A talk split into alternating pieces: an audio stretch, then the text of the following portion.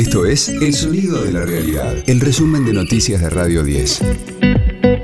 Hoy es jueves 9 de febrero, mi nombre es Karina Sinali y este es el resumen de noticias de Radio 10, El Sonido de la Realidad.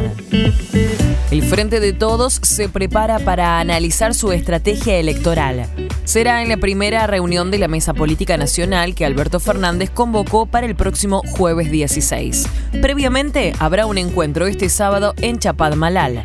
El ministro de Obras Públicas, Gabriel Catopodis, advirtió que lo único que no está permitido en esa mesa ni en ninguna otra es el derrotismo. Lo único que no está permitido es el derrotismo. En lo central, en lo que es innegociable, estamos claros y estamos unidos. Después sí, hay matices, fue siempre así en el peronismo, a veces nos pasamos de rosca. Lo que no puede pasar es que nuestras diferencias nos corran de eje principal, de, de la principal preocupación que tenemos que tener todos los días, que es cómo le resolvemos los problemas este, a los argentinos. El sábado a la mañana no va a haber ningún congreso partidario, ni el sábado, ni el domingo, ni el lunes, anunciando candidaturas, porque entre otras cosas la gente nos correría a los bolsazos. Ahora tenemos que estar trabajando todos los días para ver cómo llevamos un poquito más de alivio, cómo vamos mostrando este, resultados del esfuerzo que hizo la gente, no un gobierno.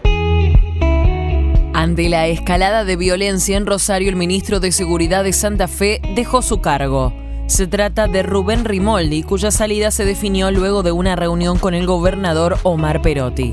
Lo reemplazará Claudio Brilloni, el hecho desencadenante fue el ataque a balazos a un centro de salud en Rosario. Fue previo a un acto del intendente Pablo Hapkin que tuvo que suspender su actividad.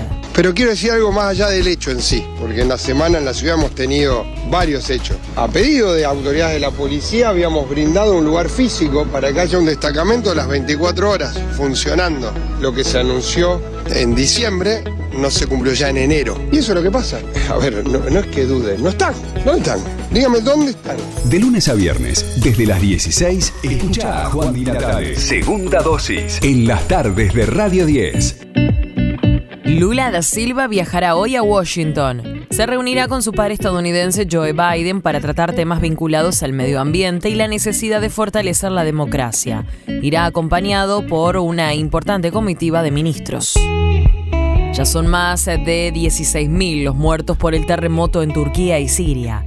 Los equipos de rescate en Kirijan encontraron durante la madrugada de hoy a seis personas, entre las que se incluyen tres niños.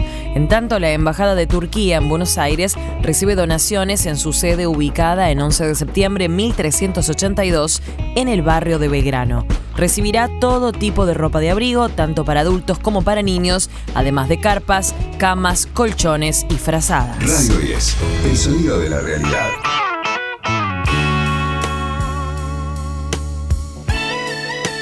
Un nuevo documental contará la vida de Paul McCartney después de los Beatles. Se llamará Man on the Run y será dirigido por el cineasta Morgan Neville. Estará enfocada en la década del 70, en la que Paul tuvo que superar su separación del grupo que compartía con John Lennon, George Harrison y Ringo Starr.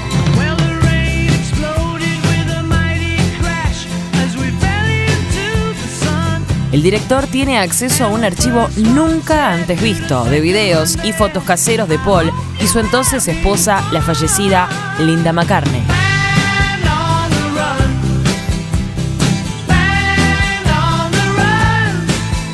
El material se combinará con nuevas entrevistas para repasar distintos momentos de la etapa solista de Paul, especialmente con Wings.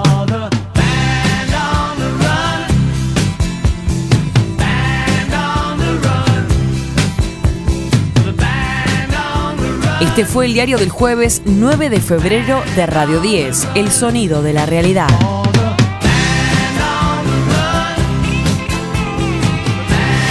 El resumen de noticias de Radio 10. Seguimos en redes y descarga nuestra app.